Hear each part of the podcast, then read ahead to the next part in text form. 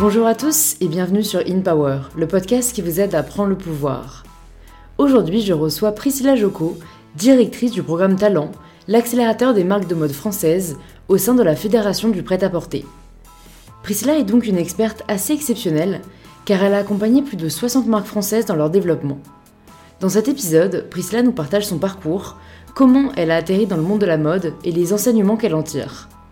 Priscilla nous partage aussi les erreurs fréquentes commises par les entrepreneurs qui se lancent, qu'elle a pu observer tout au long de sa carrière, mais aussi les bonnes pratiques à mettre en place pour maximiser ses chances de réussite. Je trouve que cet épisode est un excellent exemple du fait que l'entrepreneuriat peut prendre de nombreuses formes et qu'il peut se faire en tant que salarié au sein d'une entreprise. C'est ça aussi, prendre le pouvoir de sa vie. Si c'est la première fois que vous écoutez InPower, vous pouvez vous abonner directement sur l'application que vous êtes en train d'utiliser pour être tenu au courant des prochaines sorties d'épisodes. Si vous avez déjà écouté InPower, c'est peut-être que vous appréciez le podcast, et dans ce cas-là, c'est en laissant un petit avis et 5 étoiles sur Apple Podcast que vous pouvez me le faire savoir. Et je suis ravie de vous inviter maintenant à rejoindre ma conversation avec Priscilla.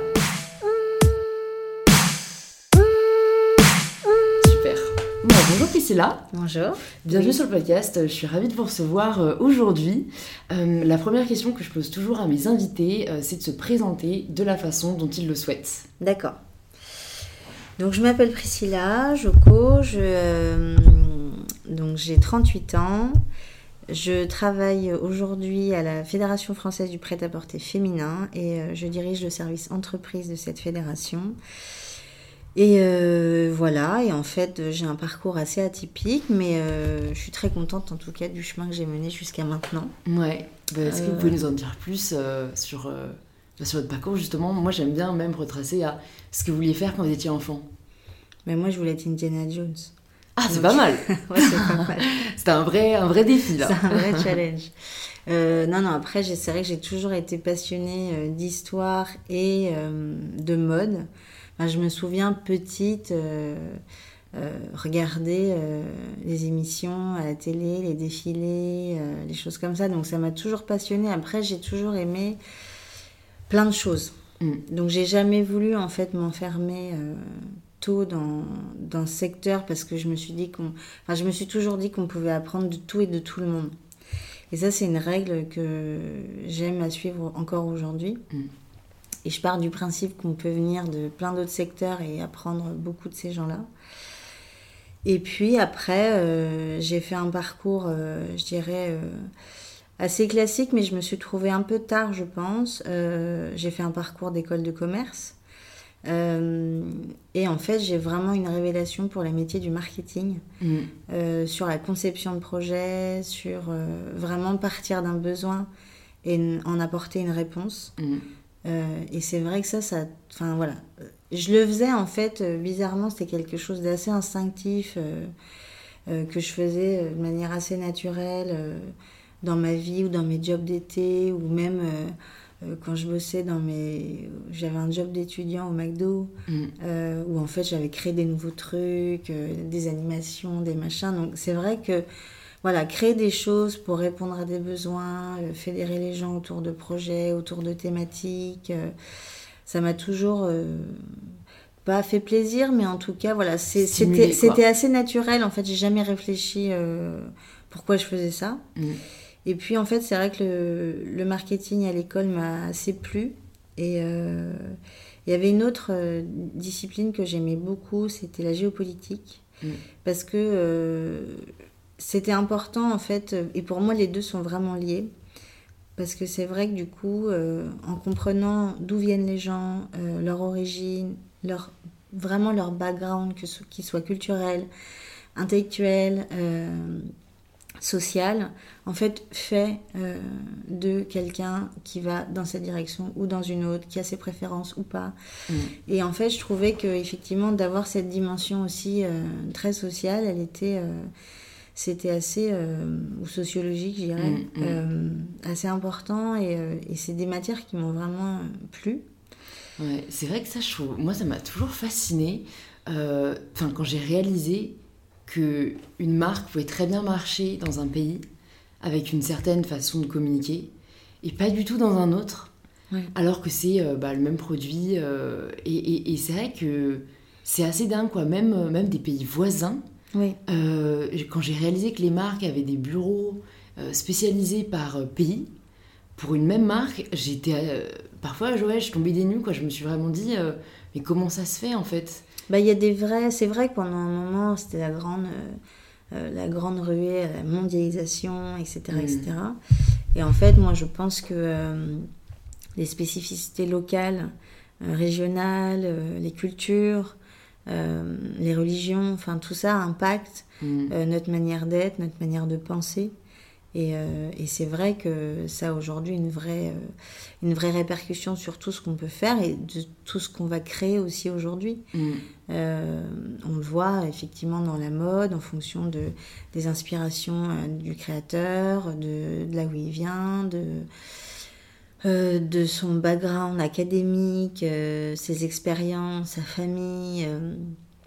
tout ça a une vraie, une vraie importance dans la manière euh, qu'il aura de travailler euh, mm. euh, ses produits, sa collection, ses idées. c'est la même chose dans la cuisine, mm.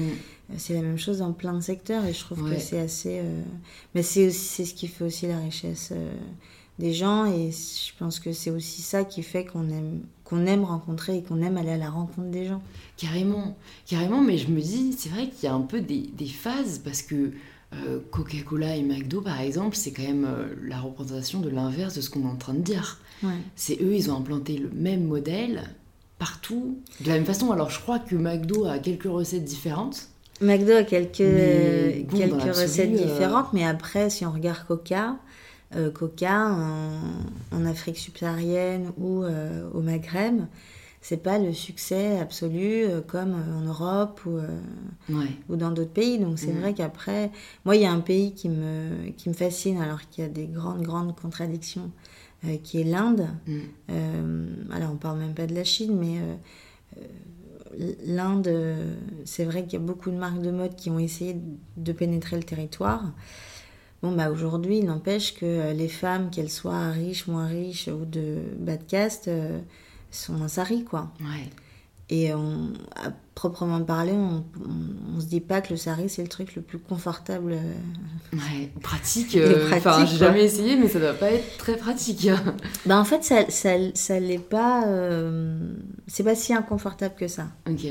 Mais c'est vrai qu'on voilà, on pourrait se dire qu'un jean basket, bon, bah, c'est peut-être bah plus, il y a plus easy, quoi. comme on a eu pour les femmes. et pour autant, euh, le vêtement traditionnel en Inde est, mm. euh, est quand même.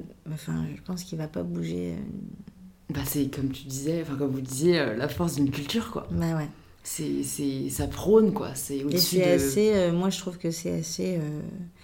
Enfin, je trouve ça assez magique parce que, voilà, mm. ça veut dire quand même que l'ancrage euh, religieux, culturel, euh, euh, soit d'un pays, soit auprès d'une de croyances ou, ou même d'une communauté, est quand même plus fort qu'un market coca. Ouais, ouais, c'est là où le marketing a peut-être ses limites, mais enfin, je suis grave d'accord avec ce que vous disiez sur le fait qu'en fait, ça nous permet de créer le marketing, enfin de de s'adapter, quoi. C'est, ça stimule beaucoup, je pense, euh, même ces contraintes au final la créativité. Et en Inde, peut-être que ce sera pas, euh, j'imagine, une marque euh, française ou américaine qui ira disrupter le marché, mais peut-être une marque indienne, mais qui, comme elle connaît beaucoup mieux que nous les codes et la société là-bas, pourra trouver un entre deux, ou alors voilà, quelque chose de novateur qui répondra à un vrai besoin de la part des femmes là-bas qu'on, qu'on connaît pas, quoi.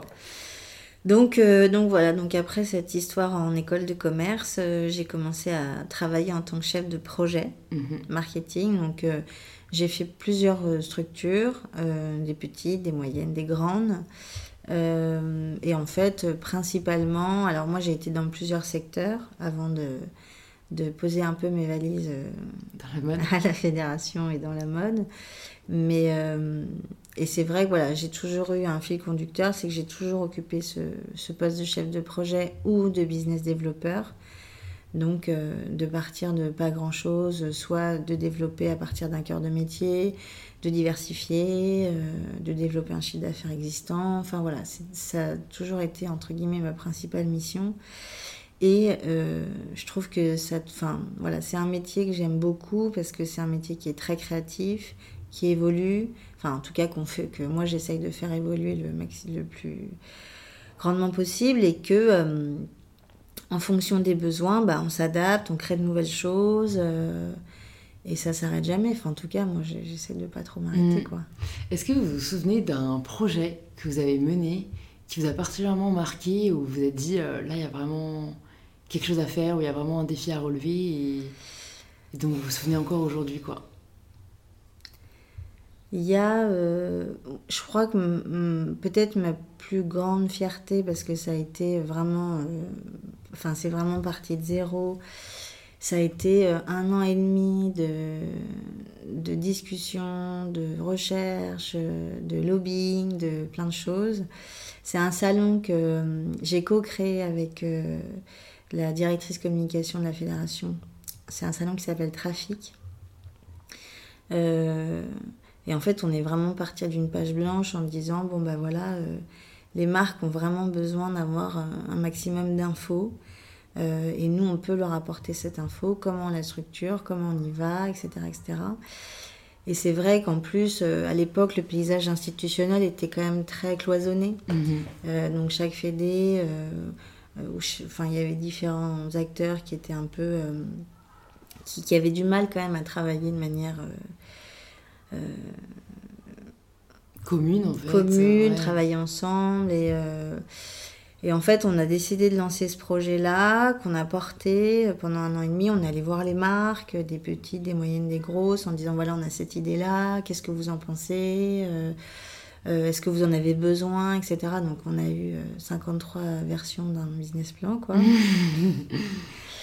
et, et en fait, euh, on a eu aussi, surtout le, à l'époque, euh, la confiance de notre conseil d'administration, qui effectivement au début euh, m'a regardé un peu comme ça en me disant mais tu vas faire un salon, t'as jamais fait de salon, enfin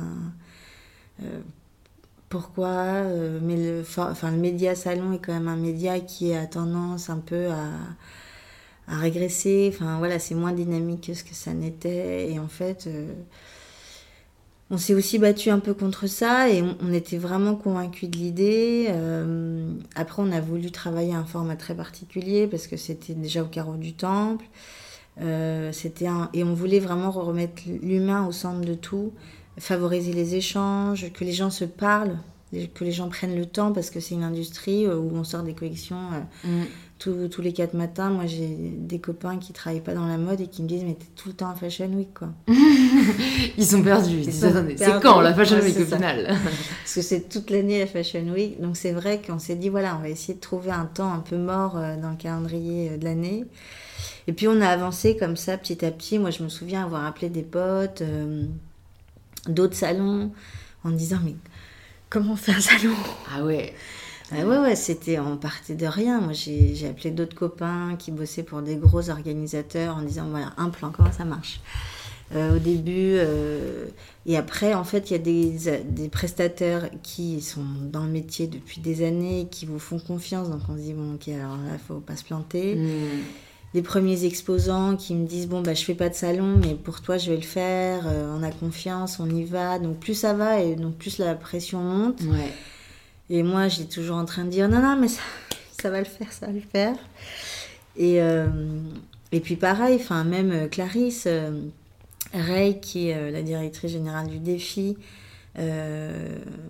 qui est le financeur de beaucoup d'actions de la filière, pareil, qui avait fait confiance, qui avait eu confiance dans le projet une grosse partie des autres fédérations. Donc il y avait une petite pression qui montait, qui montait, qui montait. Et c'est vrai que quand euh, mon prestataire principal, en fait, c'était un, quelqu'un qui monte euh, les stands, les cloisons, machin et tout. C'est un ancien militaire et euh, il fait à peu près ça, quoi. Sa main, elle fait cinq fois la mienne. c'est un ancien sous-marinier. Enfin, il est énorme, quoi. Il, on dirait un gros nounours. Et, et, je me souviens que quand on a vu le salon en vrai, quoi, en 3D, ouais. Euh, même lui, il a eu la larme à l'œil, quoi. Enfin, on s'est effondré. Euh, et en fait, on a vraiment aussi euh, fédéré toute une équipe, toute une filière autour d'un projet commun. Et il y avait une telle énergie. Moi, je me souviens de journalistes ou de gens qui me disaient Mais qu'est-ce que tu as donné aux gens? Mais tout le monde a le sourire, on dirait qu'ils sont tous drogués. et en fait, il y avait une telle énergie. Alors, vraiment, après, la première édition, c'est toujours la plus forte parce que c'est la première.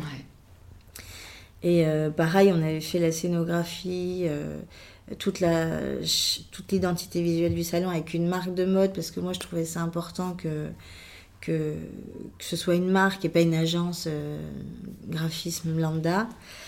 Et pareil, enfin, c'était, ouais, ça a été une super belle aventure. Et ouais, j'étais fière. Mm. J'étais fière, j'étais fière du travail des équipes, j'étais fière des prestats, j'étais fière des exposants, j'étais fière de tout, même si, je veux dire, on a eu 43 merdes et que, et que voilà, mais en même temps, on a appris à gérer plein de choses, on a eu la confiance de plein de gens. Euh, on a eu un joli succès. Mm. Il y a ça aussi. Enfin, c'est vrai que ça avait été un flop. Euh, j'en parlerai pas comme ça. Ouais, ouais, ça joue euh, sur. et ouais, et c'est vrai que ça, ça. Et on a vraiment vu l'utilité de ce qu'on de ce qu'on avait construit. Mm. Donc ça, c'est le plus grand des cadeaux, quoi. Quand on se dit non mais ça, ça m'a servi. J'ai fait ci, j'ai fait ça. ça m'a donné vachement d'idées. Et là, on se dit, bah ça y est, on a gagné, quoi. Hmm. En fait, euh, ce qu'on a construit, ok, c'est beau, mais ça sert, et l'objectif qu'on voulait, il est atteint. Ouais. Et, euh, et tout ça dans la bonne humeur et dans une énergie folle, quoi. C'est clair. Mais vous vous souvenez un point important au début, euh, quand vous vous rappelez que bah, vous avez juste commencé en décrochant le téléphone et en disant bon, comment faut faire? Qui est que dans tout, euh, tout projet entrepreneurial, il n'y a pas de roadmap, quoi. Non. Il n'y a pas de mode d'emploi et, beaucoup de personnes se censurent parce qu'ils ne savent pas faire. Et quand ils essayent et qu'ils se rendent compte qu'ils savent pas faire, bah, ils se disent bah en fait c'est pas pour moi. Alors que personne ne sait vraiment. Et je trouve que ça décomplexe vachement quand on se rend compte de ça qu'on est tous à peu près logés à la même enseigne, que oui, certains ont un peu plus d'expérience que d'autres, mais que euh, dans l'absolu, euh, faut pas s'arrêter au fait qu'on sait pas faire et qu'on apprend beaucoup en faisant aussi, quoi. Bah moi, il y a beaucoup de choses. Euh, à la fédération, donc je dirige le service entreprise et l'objectif du service est d'accompagner des marques émergentes sur leurs premières années. Mhm. Donc j'accompagne des marques entre 0 et 10 ans et 0 et 10 millions, sachant que mon cœur de portefeuille c'est des marques qui euh, font entre 200 et, euh, et 2 millions, quoi. Ouais. Pour faire euh, large, c'est vraiment le, cœur de, de, ce portefeuille. Et en fait, moi, c'est ce que je leur dis, et encore plus quand ils viennent pas de ce secteur-là. Déjà, quand ils viennent pas de, du secteur de la mode, je leur dis, mais encore plus. Mm. Vous avez cette fraîcheur, ce regard neuf, mais s'il faut défoncer les portes, défoncer les portes. Et je leur ai dit à chaque fois, je dis, moi, j'accompagne entre 50 et 75 marques par an. Mm c'est entre 50 et 75 histoires différentes. Il n'y a pas de mode d'emploi. Je ne peux pas vous dire, bah voilà, un tel, il a fait comme ça, il faut faire comme ça. Euh, et c'est vrai qu'on essaye de. Moi, j'essaye de vraiment leur euh, faire en sorte, en tout cas, qu'ils se posent les bonnes questions. S'ils savent pas, bah, c'est pas grave, on essaiera de trouver la réponse, on essaiera de les aider à trouver cette réponse. Et on dégagera en tout cas des moyens où on fera en sorte euh, de les accompagner au mieux, nous ou d'autres. Mais de toute manière, ils sauront jamais. Mhm. Comme quelqu'un qui arrive en création d'entreprise et qui me dit Bon, voilà, j'ai fait un BP, il est super, là, machin et tout. Ok, mais t'as beau faire le super euh, BP euh, que tu peux encadrer à la fin, euh, à un moment donné, il faut y aller. Il faut y aller, il faut se jeter. Et c'est le marché qui va faire en sorte qu'on s'ajuste. Et que moi, je leur dis souvent vous êtes comme des ingénieurs du son, quoi. Le temps de trouver la bonne harmonie, ça va prendre un peu de temps. Euh, on fera des erreurs, c'est normal, mais euh, déjà, il faut se lancer, il faut essayer, il faut toujours être à l'écoute du marché. Mhm. C'est vrai qu'à un moment donné, s'il s'enferme, c'est pas bon. Il ne faut pas non plus trop être à l'écoute parce que sinon, c'est le dernier qui a parlé qui a raison. Euh, mais c'est vrai que, voilà, moi, c'est. Enfin, le rôle vraiment que j'ai, c'est de faire en sorte Enfin, pour moi, le coaching, c'est faire en sorte qu'ils se posent des bonnes questions, qu'ils prennent les bonnes décisions. Alors, j'ai souvent une métaphore qui est un peu ridicule, mais euh, souvent ils me disent Bon, voilà, qu'est-ce que t'en penses euh, Tu crois que je devrais faire ci ou, euh, Tu crois que je devrais faire ça Je lui dis Bah, en fait, moi, je te dis pas comment t'habiller le matin. Hmm. Et je lui dis Bah, là, c'est la même chose, quoi. À un moment donné, tu es chef d'entreprise, ce sera à toi d'assumer ta, ta décision. Donc, si t'es pas convaincu que c'est la bonne décision, c'est compliqué. Ouais. Et ne euh, pas choisir à la place des autres. Hein. Donc, et le rôle d'un coach, c'est vraiment de faire en sorte qu'il arrive à prendre cette décision et de lui donner un maximum d'infos pour qu'il prenne sa décision, mmh. entre guillemets, un peu en son âme et conscience. Quoi. Mmh, Parce que derrière, ce sera à lui de le porter, ce sera à lui de fédérer une équipe des freelances, euh, des prestats, euh, des clients. Et s'il n'est pas convaincu euh, de ça, c'est compliqué. Et pareil pour faire émerger sa vision. Mm. À un moment donné, bah, souvent ils arrivent avec un projet entrepreneurial et l'idée c'est vraiment de, de, faire émerger cette vision et de faire en sorte qu'elle soit la plus rayonnante possible pour, pour que les gens montent dans son train. Quoi. Mm. Et parmi toutes les marques que vous avez vues passer et que vous accompagnez, je me demande, bah, il y a une diversité qui est, qui est claire et qui est intrinsèque à chaque marque. Est-ce que vous avez vu, observé des erreurs communes euh, à certaines marques euh, que vous pouvez conseiller aux personnes qui nous écoutent bah, En fait, vous avez repéré quoi, des, écueils dans lesquels on peut tomber euh, quand, on, quand on crée sa marque ou même quand on se lance dans l'entrepreneuriat alors après, il y a, y a plusieurs types d'erreurs. C'est vrai qu'il y a une erreur souvent qui est commise par des gens qui viennent de grosses structures, où en fait ils ont des, des repères de volume qui sont énormes par rapport à à la création d'une marque émergente, enfin d'une jeune structure, quoi, un projet nouveau, neuf, que personne n'attend sur le marché. Hein. Voilà. Et c'est vrai que souvent ils arrivent avec, euh, en mettant des budgets euh, très importants, euh, en produisant un stock énorme. Mais en fait, ils arrivent très confiants parce que c'est ce qu'ils ont eu l'habitude de gérer pendant des années. Donc ils se disent, bon, bah voilà, ce sera pareil que quand j'étais chez machin. Mmh, mmh. Et c'est vrai que, voilà, moi, je, suis toujours un, peu angoissée quand je les vois arriver parce que c'est des gens qui ont souvent énormément d'expérience. Donc, on se dit, bon, il va falloir que je trouve les arguments pour euh, juste lui faire comprendre qu'une marque qui se crée, bah, elle se crée. qu'il faut un temps euh, nécessaire pour pénétrer le marché, pour la faire connaître, pour faire en sorte qu'elle touche un maximum de personnes. Et tout ça, ça prend du temps. Enfin, je veux dire, personne du jour au lendemain ne devient Balenciaga ou, euh, hmm. ou je sais pas qui, quoi. Hmm, carrément. Donc, il euh, y a ça. Il y a, euh, à contrario, des gens qui ont une vision très créative et qui, effectivement, derrière, ont du mal à porter ce projet entrepreneurial parce que parce qu'il y a ce enfin l'entrepreneuriat c'est quand même un vrai challenge quoi. Euh, c'est un, vrai, euh, c'est un vrai marathon, mais en sprintant. c'est euh, l'impossible devient possible. Voilà, c'est ça. Et, et c'est vrai que bah, du coup, on essaye de, de faire en sorte qu'il développe ses aptitudes de gestionnaire mm. sans que ça devienne des avocats, des comptables ou ce genre de choses. Mais à un moment donné, moi je leur dis souvent qu'ils sont chefs d'entreprise avant d'être créateurs de mode et qui, euh, qui sont obligés en fait de réfléchir un business euh, bien au-delà de une, deux ou trois collections. Mm. Qu'à un moment donné, il faut euh, un peu de perspective, qu'il faut organiser, gérer, processer, et que plus on est organisé et plus on gagne du temps, déjà de l'argent parce que ça évite souvent de faire des erreurs qui coûtent. donc il y a, y a effectivement ça, mais qui est compliqué parce que la fibre entrepreneuriale, euh, entre guillemets, il y en a qui l'ont très naturellement mm. et il y en a pour qui c'est plus compliqué. C'est ça qui est compliqué aujourd'hui, je trouve, euh, parce que l'entrepreneuriat est de plus en plus glamourisé. Oui. Et mis en avant. Et d'un côté, je trouve ça bien dans le sens où, personnellement, je vois l'entrepreneuriat dans un sens très large. Pour moi, c'est voilà, un peu relié au, thème du podcast qui est prendre le pouvoir de sa vie mais où c'est plus euh, être entrepreneur de sa vie. Et ça, ça peut passer par le fait d'être salarié dans une entreprise. Mais c'est juste être certain qu'on est au bon endroit et qu'on est là où on veut être et qu'on est là pour nos propres raisons. Quoi. Bah après, c'est vrai que euh, il y a euh, En fait, là où moi je suis un peu contente aussi, moi j'entame ma huitième année à la fédération. Donc la perception de l'entrepreneuriat par rapport à quand j'ai commencé et maintenant est assez différente. Mm. Et moi, j'aime la définition de l'entrepreneuriat, un peu la version anglo-saxonne, où on est entrepreneur toute sa vie et qu'on est entrepreneur, peu importe, entre guillemets, effectivement, si on est salarié, si on a sa boîte, mais l'objectif, effectivement, c'est de construire des choses euh, ou d'administrer des choses, enfin, voilà.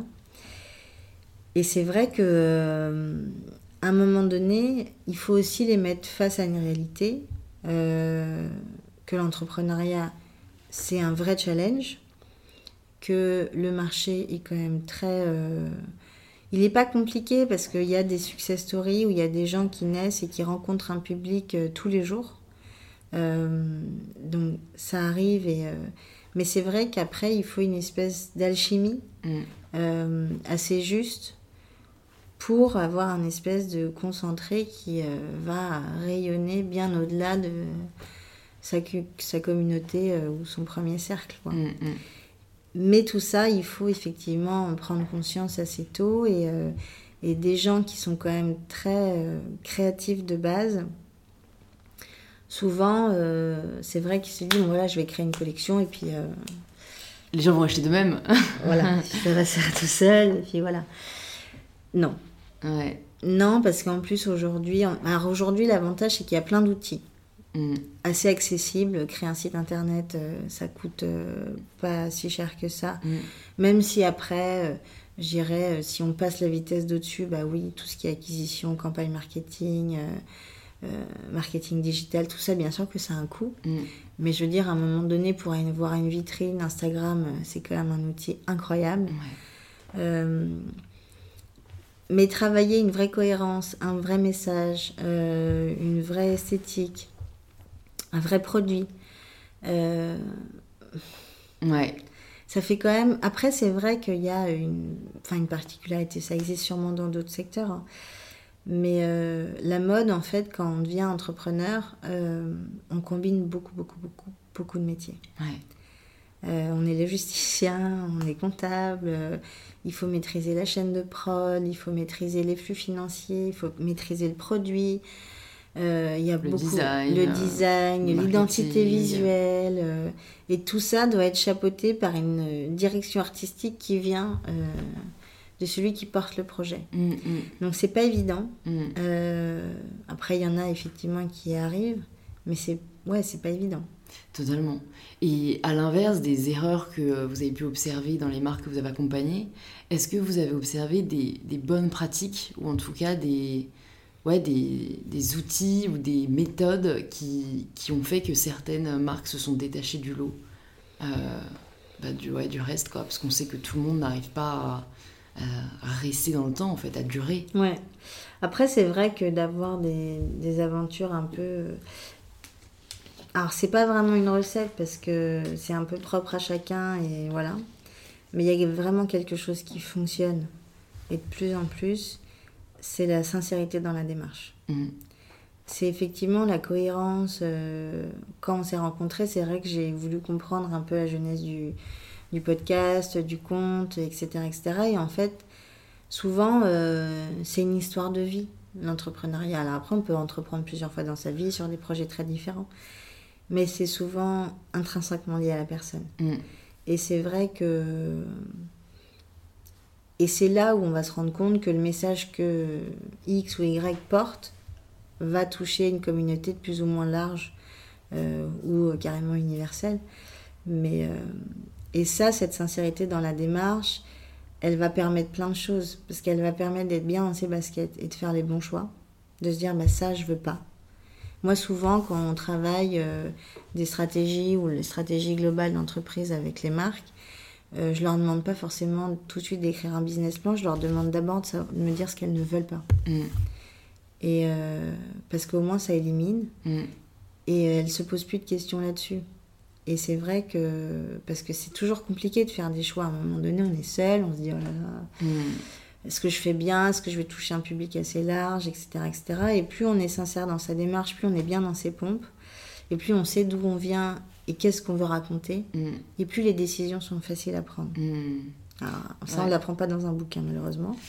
Peut-être un, parce que ça me fait penser à la vidéo que j'ai fait la semaine dernière où je partage un peu des conseils de motivation. Mais le premier, c'est le premier conseil que je donnais, c'est connais ton pourquoi. Et il y a un livre qui s'appelle Start with Why de Simon Sinek qui est vraiment génial euh, et qui explique euh, ce que vous venez d'expliquer, où en fait, quand on connaît son pourquoi et qu'on sait pourquoi on fait les choses, bah, tout est aligné en fait. Et c'est beaucoup plus facile d'avancer. Il y a toujours des obstacles, mais comme on sait pourquoi on fait les choses et on sait à quoi se référer, c'est beaucoup plus fluide. Ah, c'est beaucoup plus fluide, mais ça c'est sûr. Et après, effectivement, il y, a, euh, y a la sincérité dans la démarche et il y a travailler aussi quelque chose, enfin un vrai message. C'est vrai que euh, au-delà d'un produit, aujourd'hui, les marques véhiculent un message, elles véhiculent soit un parti pris, soit euh, des idées, soit une culture, soit euh, un style. Mm. Et effectivement, moi, des fois, je leur dis, mais arrêtez de, vouloir faire plaisir. parce que à la base, tu fais des trucs hyper créa, arrête de faire des t-shirts, quoi. Mm. et ça, effectivement, de se dire, à un moment donné, euh, je sais pourquoi je le fais, je sais où je vais et, euh, et je sais entre guillemets à qui je m'adresse parce que parce que c'est aussi des choses qui me parlent moi. Mm. Euh, ça souvent ça marche ça marche assez bien. Et il y a une autre qualité, et ça qui peut un peu plus s'apprendre dans les bouquins, c'est d'être organisé. Ouais, bah c'est la clé. j'ai du mal à comprendre comment le, ceux qui ne le sont pas arrive à fonctionner. Enfin, quand on a beaucoup de choses à faire, en tout cas, pour moi, ça devient. C'est une espèce de révolution, quoi. Mm. Moi, je suis partisane des to-do list, mais vraiment. Euh, ouais, l'organisation, en plus, euh, il y, a, y a un facteur qui les rattrape souvent, c'est le, le, besoin au fond de roulement dans la mode. Ouais. Et, euh, et c'est vrai que quelqu'un qui travaille pas son organisation, qui anticipe pas euh, qui ne gère pas un minimum sa trésor ou ses flux financiers ou voilà, euh, bah, à un moment donné, il se retrouve toujours au lendemain à se dire ah, peut-être qu'il me faudrait de l'argent quoi. Mmh, c'est vrai. Et sauf que bah, l'argent, euh, on ne le trouve pas du jour au lendemain. Surtout, comme ils appellent ça les banquiers, dans le textile. c'est vrai que les sources de financement, je me suis quand même penchée un peu dessus. Il y a pas mal de prêts en soi, je trouve, à, des, à des taux d'intérêt soit nuls, soit avantageux. Mais euh, il y, a, ouais, y a quelques prix euh, auxquels euh, on peut participer si on correspond aux critères. Mais c'est vrai qu'il n'y a pas énormément d'options. De, quoi. Moi, je sais que c'est une question que m'ont posé des, abonnés. Et comme pour l'instant, moi, je suis autofinancée sur, sur ma marque, je le dis clairement. Mais, mais c'est vrai que à part faire un prêt étudiant et du coup taper un peu dans ce, dans ce prêt pour en faire ce qu'on veut, il n'y a pas 10 000 options, donc je ne sais pas si vous, c'est un sujet que vous abordez avec les, les talents que vous, que vous, vous entourez et que vous accompagnez. Bah moi, je les accompagne sur quatre thématiques. Mm. Tout ce qui est strat global, marketing et commercial, donc distrib euh, et marketing, mais vraiment lié à la distrib, et le financement. Donc c'est un gros sujet que j'aborde avec euh, les marques que j'accompagne. Et c'est un gros sujet, euh, enfin c'est ce qui occupe une grande partie de ma journée. Euh, donc oui, c'est un vrai sujet. Après, il y a effectivement, je pourrais vous envoyer si vous voulez une presse que j'ai fait il n'y a pas très longtemps où on a différentes sources de financement en fonction de son degré d'évolution. Mais il y a très peu de subventions, ça c'est sûr. Mm. Les seules aujourd'hui subventions qui existent, ça va être via le défi pour faire des salons, des showrooms multimarques. Euh, voilà, des choses comme ça, ou des salons à l'étranger. Euh, il va y avoir une subvention également qui va être euh, octroyée par le ministère de la Culture, qui a pour objectif de financer tous les projets liés au numérique. Mhm. Après, on va avoir effectivement les prix qui peuvent, en fonction du degré, donner un coup de projecteur sur la marque, en plus de l'apport financier. Euh, mais majoritairement, on est sur du bancaire, en tout cas en niveau 1 et 2. Quoi. Ouais. Euh, et après, il y a une autre source de financement qui est le crowdfunding. Ouais, c'est vrai. Mais qu'on utilise, alors moi, sur les premières phases, que je recommande surtout en, en opération de communication. Ouais, et sur des. Enfin, je, je, me suis penchée dessus aussi, forcément, mais euh, la conclusion que j'en ai tirée, c'est que c'est très efficace pour des monoproduits. C'est plus c'est plus c'est plusieurs produits plusieurs couleurs plusieurs tailles on peut pas en fait donc ouais c'est plus compliqué ouais. c'est effectivement plus impactant quand on est monoproduit dès qu'on veut effectivement ouvrir un, soit une gamme un peu plus large ou un vestiaire Là, ça devient. C'est pour ça qu'en général, les gens communiquent sur un produit, le lancement de. Euh, euh je sais pas, d'un produit recyclé, mmh. le nouveau euh, pull machin. Euh, mmh. enfin, voilà. Donc, oui, c'est souvent plus efficace quand, quand c'est comme ça que en disant voilà, je lance ma marque, c'est super. Mmh. Donc, après, il y a. Il y a ça et il y a quoi d'autre? Bon, il y a les prêts d'honneur qui euh, sont octroyés souvent par euh, des organismes type Réseau Entreprendre ou euh, France Initiative. mais on va être sur du bancaire. Ouais, ouais, c'est la principale source de financement des marques que vous accompagnez. Ouais. Moi, je suis majoritairement sur aujourd'hui tous les financements que je vais chercher. À 90%, je suis sur du bancaire. Après, je vais faire un peu de levée de fonds, un peu de crowdfunding, mais souvent en equity aussi. Ok. Voilà. C'est vrai que la levée de fonds est quand même plus spécifique au secteur tech que au secteur bah, fashion. la levée de fonds dans le fashion, c'est pas, c'est compliqué. Ouais, ouais. Il faut vraiment que quelqu'un croit euh, au projet et voit le.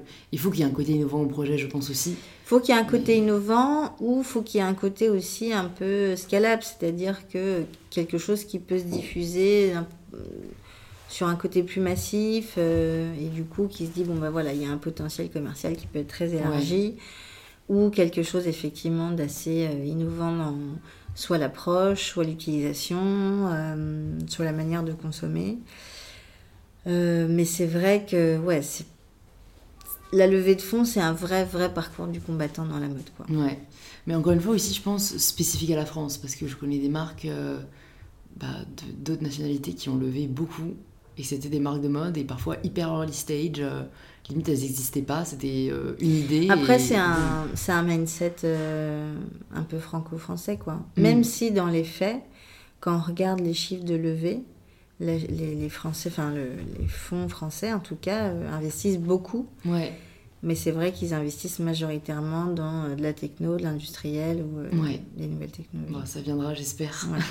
Mais du coup, pour parler un peu plus en détail euh, du, bah, du programme que vous dirigez, est-ce que vous pouvez nous en dire un peu plus Comment ça a été créé Et quels sont, ouais, bah, quels sont les moyens, par exemple, pour les personnes qui nous écoutent, peut-être de, de, postuler ou en tout cas d'en savoir plus sur, sur ce programme? Alors le programme, en fait, il a été créé il y a un peu plus de trois ans. En fait, ça faisait très longtemps que c'était dans mes cartons, parce que moi j'ai plein de projets dans mes cartons. Je connais ça, des box de l'esprit, voilà, laquelle on va tirer cette je, année? Je, me mets toujours, euh, voilà, j'ai une pile comme ça dans mon bureau. Et euh, typiquement, euh, là par exemple, Trafic a pris un peu son envol et va rejoindre une autre galaxie qui est la galaxie Who's Next. Mm. parce que c'est vrai, bah, voilà, Trafic, on était quatre à le faire. Hein. Ouais. Ça fait pas grand monde pour un salon. Ça fait pas grand monde. Donc là, c'est vrai qu'on a cherché aussi à avoir l'appui de quelqu'un qui était plus gros, qui avait plus de moyens. Et, et même si j'aime beaucoup faire les plans électriques, bon, ben voilà. on n'a pas le temps de tout faire. On n'a pas le temps de tout faire. Et c'est vrai que ce projet d'accompagnement qui s'appelle Talent, moi, ça fait, euh, bah, ça fait ouais, 4 ans, 4-5 ans que je travaille dessus. Mais j'avais pas vraiment le temps de le développer parce que c'est vrai que je me concentrais aussi beaucoup sur trafic sur le salon. Ça fait un moment que j'en parlais aussi à Clarisse Rey en disant écoute, voilà, moi je suis toute seule à la fédération sur ma partie, mais euh, après on a d'autres compétences en interne, des gens sur l'international, sur du réglementaire, sur de la com, sur des choses comme ça. Mais en fait, les marques, quand elles arrivent euh, dans mon bureau, elles ont 3 euh, millions de questions. Alors, on travaille beaucoup, euh, nous, sur. Enfin, moi, je travaille beaucoup avec elles sur un diagnostic pour affiner leurs besoins, essayer de comprendre. Mais j'ai une volumétrie de rendez-vous d'environ entre 200 et 250 par an. Et je vois entre 50 et 75 marques, en sachant que c'est un chiffre que je réduis d'année en année. Hmm. Mais à un moment donné, euh, moi, je suis allée voir mon président, qui est Pierre-François Lelouette, qui euh, dirige aussi l'agence de prospective Nelly Rodi. Euh, et un jour, j'ai dit à Pierre-François, écoute, moi je suis super frustrée parce que je vais pas assez loin et j'arrive pas à les aider correctement. J'ai l'impression de faire euh, de la surface, quoi. Mm. Je voudrais rentrer un peu plus en détail. J'y arriverai pas toute seule parce que moi, j'ai pas toutes les compétences qu'il faut. J'ai peur de dire des bêtises, hein, donc souvent, souvent, je dis rien. c'est mieux. Et puis, à un moment donné, bon, il y avait aussi, d'un point de vue très égoïste, je me suis dit, bon, bah, ça pourrait aussi faire du bien d'être euh, à plusieurs autour d'une marque. Et, et c'est vrai que la principale faille des marques émergentes, c'était d'être sur des petites structures. C'est des gens qui sont seuls, deux, trois, allez, quatre, allez, cinq ans maximum. Mais bon, ils font déjà euh, trois journées en une, euh, ils gèrent un milliard de problématiques. Et en fait, c'est vrai que je m'étais rendu compte que leur gros, leur gros souci, c'était un manque de ressources humaines. Parce que moi, ils venaient me voir, mais j'avais pas suffisamment de dispo pour aller en profondeur avec eux euh, sur des choses. Enfin, il y a parfois des gens, je me souviens, je leur disais, bon, là, là, on va travailler un dossier de financement, tu me fais un petit business plan, je t'envoie un modèle, tu me fais un petit tableau de trésor. Donc là, je voyais déjà, je commençais un peu à les perdre. J'ai la trésor, c'est ce qui rentre, c'est ce qui sort. ok, et en fait, euh, bah non. Vraiment, si j'avais été au bout du truc, le tableau de trésor et business plan, je, me serais mis à côté d'eux et je l'aurais fait avec eux. Mmh. Mais c'est juste que le temps me manquait, quoi. Et je me suis dit, à un moment donné, c'est pas possible. Enfin, je... Et il y en a certains qui, euh, ce que moi j'appelle des comètes, qui, sont qui font des croissances rapides, qui ont, voilà, qui ont un vrai intérêt, un vrai propos, euh, une vraie valeur ajoutée, et qui parfois se prenaient le mur parce que par manque de recul, par manque de moyens, par manque de ressources humaines, de compétences. Et je lui dis non mais c'est pas possible quoi, on peut pas envoyer les gens euh, au crash comme ça. Euh, ah euh, il faut Sur le front. ouais, il faut qu'on les aide plus quoi. On va pas assez loin dans l'accompagnement et donc ça commençait un peu à m'exciter là. Et donc du coup il y a ce, ce projet que j'ai développé donc avec le soutien de mon président, avec le soutien de Clarisse aussi beaucoup. Parce qu'à un moment donné, moi, je, suis un peu comme une cocotte minute. C'est qu'au début, je le dis une fois, deux fois, trois fois, puis après, je m'excite complètement. Euh, et puis, euh, à un moment donné, c'est vrai que quand j'ai vu la première promotion, la première promotion, elle a été sélectionnée un peu en interne avec des marques que je connaissais un peu bien. Mhm. pour euh, me roder aussi moi aussi enfin parce que ouais c'était la première euh, promo euh, nouveau, métier encore fallait se caler il fallait coordonner tous les tous les coachs après j'ai eu une j'ai une chance pour être très très honnête mais ça c'est quelque chose qu'on m'a appris il y a longtemps. J'ai un ancien manager qui m'a dit quand tu es chef de projet la réussite d'un projet c'est de t'entourer de meilleurs que soi ouais alors moi j'ai toujours suivi cette règle là ouais c'est une bonne règle et en fait, je suis allée chercher des coachs à chaque fois, alors déjà qui m'ont fait confiance, mm. euh, qui ont cru au projet, et euh, en leur disant, bon, bah, c'est des marques qui sont pas encore connues, mais ça va être super. Mm. Et, euh, et en fait, qui sont partis avec moi. Quoi. Ils m'ont mm. dit, ok, bah, on y va. Et, et, le premier coach qui avait signé, entre guillemets, avec moi, c'est, il s'appelle Pascal. C'est l'actuel DG, en fait, de la maison Mugler. Mm-hmm. Et en fait, il débarquait, il rentrait, il avait rapatrié femme et enfants à Paris, il avait fait toute sa carrière aux US, il était l'ancien vice-président de Marc Jacob. Enfin, pour moi, c'était une pointure, quoi. Et quand il m'a dit, écoute, j'ai un peu de temps, euh, si tu veux, euh, oui, ça me ferait rire. Euh. Au début, je me suis dit, mais tu me dis oui, en fait. c'est noté, hein, c'est trop tard. Hein. tu m'as dit oui pour de vrai. Hein. Il m'a dit oui, oui, oui. Ok, ok. Et pareil, et après un autre coach qui m'a dit oui, un autre coach qui m'a dit oui, puis après les coachs se recommandaient entre eux. Enfin, et du coup, il y a une espèce de, dream team qui s'est créé autour du programme et autour de ces promotions. Mhm. Euh, et honnêtement, ça, je, enfin, le programme, il n'aurait pas cette tête-là aujourd'hui sans, mhm. sans ces gens-là. Parce que c'est des gens qui ont une expérience de, de malade, mhm. euh, que je paye. Euh, pas du tout à leur tarif habituel mmh. et qui jouent le jeu, qui s'impliquent, euh, qui sont vraiment à côté de ces marques, euh, qui sont en pleine émergence et qui sont sur leur première, euh, leur première croissance, qui ont un milliard de chantiers, qui se posent un milliard de questions. Et voilà, et c'est des gens qui sont très pragmatiques, qui sont des vrais bons coachs parce qu'ils arrivent à les emmener sur une réflexion propre à leur histoire, à leur vision de leur société.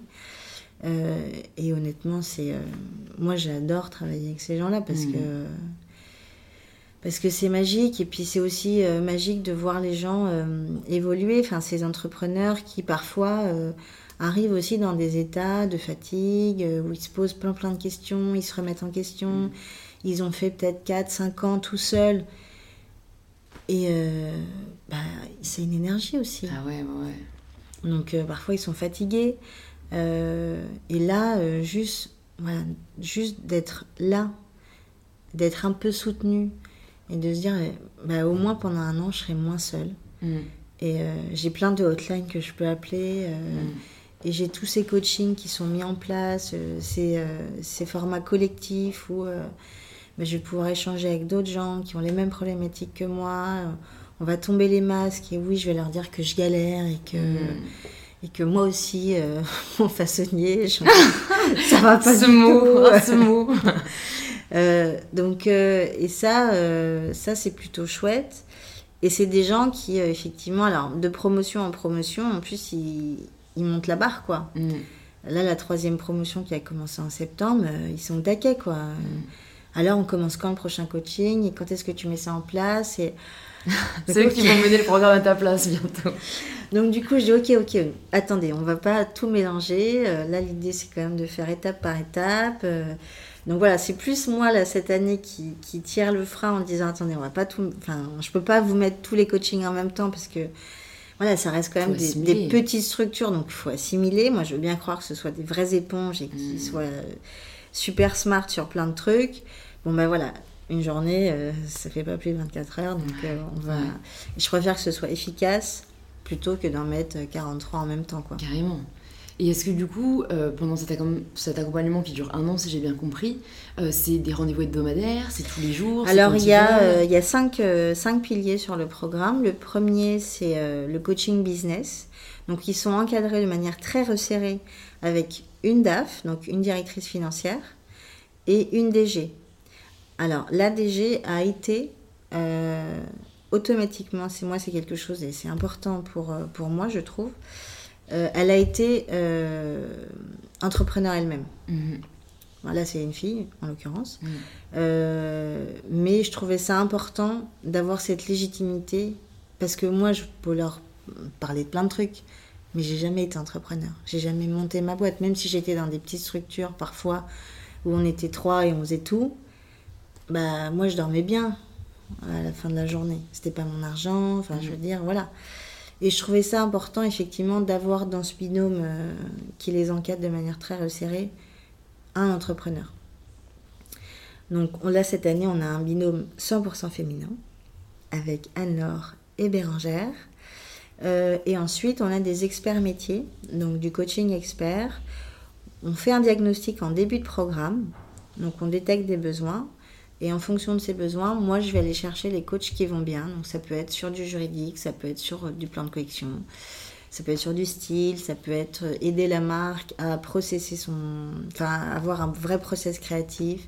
Ça peut être des besoins en production, ça peut être euh, des besoins en commercial, ça peut être des besoins sur du marketing digital. Enfin, voilà, c'est vraiment très libre et c'est vraiment en fonction de la marque. Mm. Euh, donc là, moi, ma mission, c'est vraiment d'aller chercher les bons coachs. Donc parfois, je prends un peu de temps. J'imagine euh, qu'avec tous les marques qu'il y a, si on veut taper juste euh, et qu'on veut le faire bien, ça doit prendre du temps. Hein. Bah, en fait, moi, je fais très attention à l'humain. Mm. Donc, je vais effectivement, moi, j'ai toujours une batterie de. Enfin, j'ai plein de. J'ai un carnet d'adresses assez fourni. Mais c'est vrai que je fais très attention à ce que la personnalité du coach matche avec la personnalité de l'entrepreneur. Mm. Donc parfois, euh, bah, j'ai quelqu'un en style, mais je me dis, oh, ça va pas matcher avec lui, donc attends. Donc du coup, bah, je vais chercher. ça prend un temps plus ou moins long. Euh, mhm. parfois, c'est très court et euh, parfois un peu moins. Et, et, là, voilà. Donc on calibre. c'est assez factuel. Hein. On a une lettre de mission. Donc le coach, moi j'ai un brief le coach fait un premier rendez-vous euh, pour valider ou invalider ce brief en disant bah, effectivement il a des besoins en tel, tel, tel, tel truc. On calibre un nombre de séances. Donc moi je fais très attention aussi à, ce que, à ne pas créer de béquilles. Donc ça se passe en rendez-vous, c'est des rendez-vous de deux heures. Et on a un nombre de séances qui varie entre 5 et 10, quoi, ou 5 et 15. Mais pas trop longtemps non plus, parce qu'une fois l'année passée, il n'y a plus personne. Mm. Donc, faut pas créer un sentiment de dépendance. Mm. parce que la marque, elle se dit, ah, c'est super. Mais c'est tellement facile de se dire, oh, je vais un peu me reposer là, trois secondes mm. sur le coach. Et voilà, l'objectif, c'est de ne pas faire ça. Donc, on a des séances assez concentrées pour éviter euh, bah, que la marque elle ait le temps de se reposer, qu'elle ait suffisamment, qu'elle soit suffisamment alerte aussi pour intégrer euh, ce que le coach va lui apporter, parce que le coach il est vraiment là, je viens plugger de la ressource humaine. Donc l'objectif c'est de faire avec le créateur et pas de lui montrer comment faire. Euh, donc il apprend, en même temps il fait. Mm-hmm. Et du coup, normalement, il voit comment, quels sont les résultats ou comment l'appliquer derrière et mm. plus tard, quoi. Mm-hmm. Donc il y a ça. Euh, ensuite, il y a deux formats collectifs. Le premier, c'est la masterclass. Donc euh, là, on a fait une dernière masterclass, c'était hier, sur les leviers de l'acquisition client, mhm. avec une ancienne responsable e-com d'une marque. Euh, voilà. donc il y en a cinq dans l'année. Ensuite, on a des communautés. Les communautés, c'est des, des drinks pas plus compliqué que ça. on va voir. On va voir. on va voir. Euh, et là, on mélange toutes les promos. Et, euh, et l'objectif euh, des prochaines communautés, c'est d'aller chez des marques un petit peu plus matures pour que ces marques puissent faire bénéficier d'un retour d'expérience, tout mhm. simplement. Et de faire un peu plus de réseau de manière plus élargie que ce fameux, ces fameuses trois promotions. Et le dernier exercice, c'est le comité de suivi. Alors ça, c'est ce qu'ils appellent parfois le conseil de classe. Ah ouais, le mot comité de suivi, ça me rappelle un peu les, ouais, à la fin du trimestre, quand on te dit euh, ta mention bien ou rien du tout, euh, pas juste. Donc là, en fait, on a euh, dans le comité de suivi, donc c'est aussi les gens qui sélectionnent la promotion. Euh, et, ce comité, donc, il est constitué majoritairement de chefs d'entreprise. Donc, on a euh, Sébastien, qui est le cofondateur de Veja. On a Pascal, donc, euh, qui est l'actuel DG de Mugler, ancien coach aussi du mhm. programme. On a le DG de Cochet. On a Francis, qui était le DG de Tara Jarmon. On a la directrice financière de Sœur. On a Guillaume, qui est le DG d'une marque de maroquinerie qui s'appelle Astor Acme, qui était aussi ancien coach du programme. Émilie, également ancienne coach du programme. On a Olivia qui est actuellement directrice commerciale de Maison Michel, qui est une coach du programme. Euh, on a qui d'autre euh, Je crois que j'ai à peu près cité tout le monde. Et après, on a des personnalités qualifiées. Euh, ah si, on a Guillaume Gibaud du slip français, pardon Guillaume. et on a des personnalités qualifiées. Donc on a Alix qui est la fashion éditeur des Guerriers Lafayette, Clarisse Rey qui, est la, qui finance le programme. Euh, on a euh, des consultants, donc euh, Odile Baudelaire et Patricia Lerat. Et on a Pierre-François Lelouette, donc président de la Fédé. Ah oui, il y, a du monde face à nous quand on arrive. Hein ils sont comme ça. oui, ils sont un peu, ils sont un peu stressés. et, et, voilà, c'est vrai que l'objectif, là, c'est sur les prochaines communautés, par exemple, c'est de les mélanger avec les membres du comité donc, mais ils viennent faire un point d'étape, effectivement, euh, trois fois dans l'année. Ça veut dire peut-être un peu une fois par trimestre. euh, où, en fait, ils font un point d'étape sur euh, où est-ce qu'ils en sont, les difficultés, les succès. Euh. et du coup, c'est vrai que ces marques-là bah, ont vécu ce genre de situation.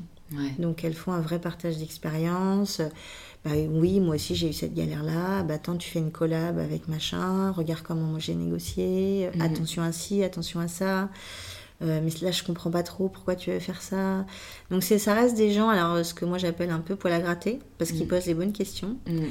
Euh, et en même temps, ils sont très bienveillants. Ouais.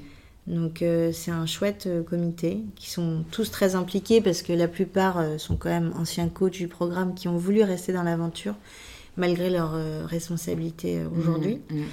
Euh, donc ça, je suis plutôt fière de ça aussi, parce que ça veut dire que j'ai réussi à fédérer une communauté autour de ces problématiques et de ces marques émergentes.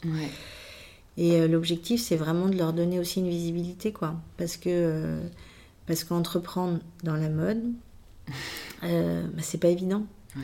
C'est pas évident, c'est un métier qui est, qui est dur. Mais en même temps, il faut montrer que tout va bien que tout est glamour et que tout est super. Quoi. Après, ouais, à enfin, j'ai lancé le mouvement du vrai, moi, sur les réseaux sociaux, donc euh, euh, je, nuance toujours un peu le propos dans le sens où on peut choisir de montrer ce qu'on veut.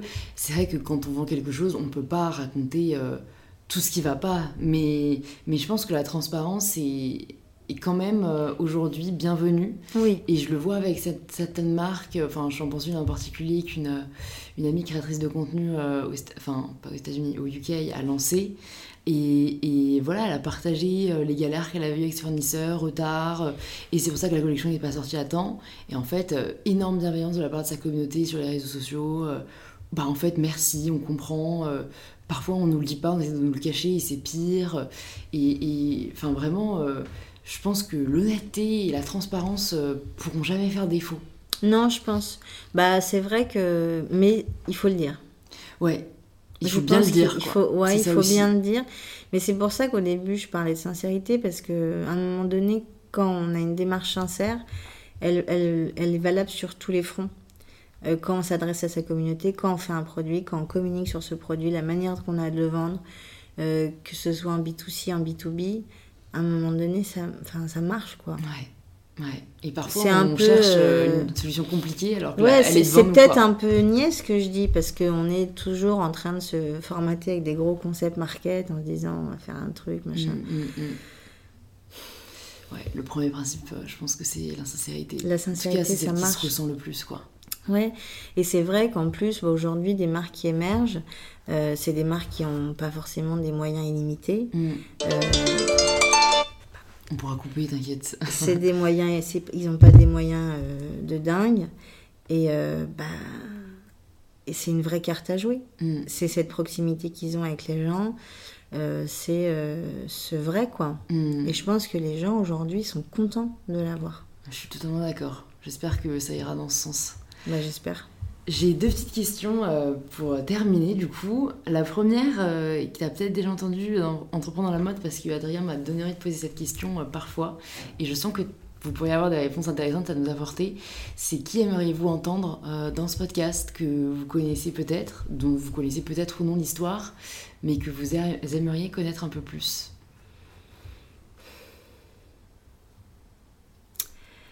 Alors, j'avais pas réfléchi à ça pour le coup. Quelqu'un que j'aimerais bien entendre. Euh... dans toutes les personnes du comité que vous avez citées, on a vu d'ailleurs des histoires euh, ouais. intéressantes. Bah après, euh, je trouve qu'il y a. Alors, c'est peut-être pas. Euh, c'est peut-être pas en. Enfin, c'est peut-être un peu à côté, mais moi, il y a quelqu'un que j'aime bien euh, enfin, il y en a plein que j'aime bien. Mais euh, c'est euh, l'un de mes coachs qui s'appelle Pascal. Mhm. En fait, je, je trouve juste parce que c'est quelqu'un qui m'a vraiment bluffé. Je trouve qu'il a un parcours, mais d'une richesse absolue. C'est quelqu'un qui est hyper humble. C'est quelqu'un qui partage beaucoup. Enfin, il est vraiment sur une logique où euh, rien n'est un problème. Mm. En fait, il n'y a pas de problème, il n'y a que des solutions. Ouais, j'adore cette mentalité. Et, et, ça, en fait, euh, c'est peut-être bête ce que je dis, mais euh, son humilité, son accessibilité, la manière qu'il a de résoudre les problèmes, l'amour qu'il a pour les gens et pour le secteur aussi. C'est quelqu'un qui a un parcours assez riche. Alors là, l'aventure Mugler, c'est un vrai challenge. Et en même temps, c'est quelqu'un qui ne perd jamais le sourire, euh, qui est toujours super positif tout le temps. Et oui, c'est en tout cas une histoire et un parcours de vie que moi, je... Juste pour euh, ce côté très positif, mm. en fait, c'est quelqu'un qui fait du bien. Mm. Voilà. Ce sont des personnes précieuses. Ouais. Bon bah Pascal, si vous nous entendez, l'appel est lancé. Et du coup, la dernière question, c'est la question signature du podcast. Ça signifie quoi pour vous prendre le pouvoir de sa vie? Prendre le pouvoir de sa vie, en fait, euh, moi j'ai appris assez tôt que euh, c'est pas du tout triste hein, ce que je veux dire. Euh, j'ai appris assez tôt en fait qu'on était seul face à ses choix et que du coup fallait mieux faire ses propres choix que laisser les autres euh, vous dicter les leurs. Mhm. Et que de toute manière, pour être heureux avec les autres, il fallait juste être heureux avec soi. Et si on ne fait pas des choix qui sont en accord avec nous-mêmes, on n'y arrivera pas. quoi. Mhm. Donc, euh, ouais, pour moi, c'est ça. Très beau mot. euh. Je trouve qu'on pourrait les afficher, euh, on aurait besoin de se les rappeler tous les jours. Ouais. Bah, merci beaucoup Priscilla d'être venue sur le Merci, podcast, oui. ça me fait très plaisir d'échanger avec vous. Et euh, je pense qu'il y a beaucoup d'enseignements qui vont pouvoir aider nos auditeurs et nos auditrices. Pour ceux et celles qui veulent en savoir plus sur euh, ce que vous faites, ou sur le programme Talent, ou sur la fédération, où est-ce que vous voulez qu'on les redirige? Bah, sur le site de la fédération, qui est euh, www.prêtaborter.com ok. Ou euh, sur l'Insta. Ouais, bah, je mettrai les deux dans les notes du podcast, avec le, de- le document dont vous m'avez parlé qui peut peut-être aider des gens sur Ouais, les je veux bien le Voilà, partager. tout ça est dans les notes, et euh, je vous dis à très bientôt j'espère. À bientôt. Au revoir Merci. Merci beaucoup de vous être rejoint à notre conversation avec Priscilla. Si elle vous a plu, vous pouvez nous le faire savoir en partageant un post ou une story sur Instagram, en nous taguant priscig, P-R-I-S-C-I-G et mybetterself pour qu'on puisse le voir et interagir avec vous. Vous pouvez aussi partager l'épisode sur LinkedIn où j'essaie d'être de plus en plus présente et où je vous prépare pas mal d'articles qui je pense pourront vous aider. Et d'ici là, je vous donne rendez-vous la semaine prochaine pour un tout nouvel épisode d'InPower.